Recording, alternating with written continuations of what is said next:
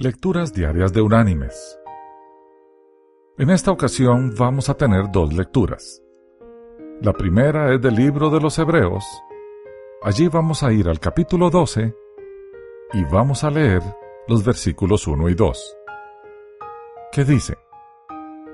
Por tanto, nosotros también, teniendo alrededor nuestro tan grande nube de testigos, despojémonos de todo peso y del pecado que nos asedia, y corramos con paciencia la carrera que tenemos por delante, puestos los ojos en Jesús, el autor y consumador de la fe, el cual por el gozo puesto delante de él sufrió la cruz, menospreciando el oprobio, y se sentó a la diestra del trono de Dios.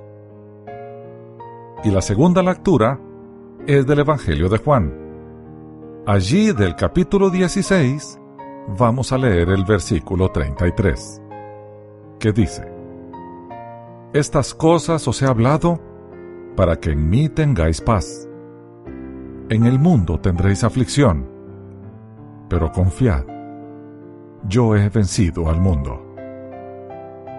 Y la reflexión de este día se llama La paciencia que puede correr. La Biblia nos dice que debemos correr con paciencia la carrera que tenemos por delante. George Matheson escribió, Nosotros comúnmente asociamos la paciencia con el acostarse o arrimarse. Lo tenemos como un ángel que guarda el sofá de una persona inválida.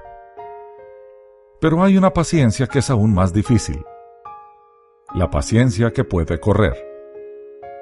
El descansar en tiempos de angustia, el estar quietos mientras que estamos bajo un golpe de la fortuna adversa, implica una gran fuerza. Pero yo conozco algo que implica una fuerza mayor. Es el poder continuar trabajando bajo la tensión, el tener un gran pesar sobre nuestro corazón y aún así seguir corriendo, el tener una angustia profunda en nuestro espíritu y a la vez continuar cumpliendo con nuestras tareas diarias.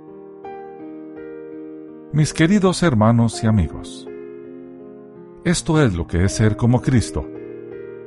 La tarea más difícil de hacer para la mayoría de nosotros es ejercitar nuestra paciencia, no en la cama de los enfermos, sino en la calle, en nuestra vida diaria. El esperar es cosa dura. Esperar con buen valor es aún más difícil. La paz que Jesús nos ofrece no es la falta de problemas, sino la confianza de que Él siempre estará con nosotros. Que Dios te bendiga.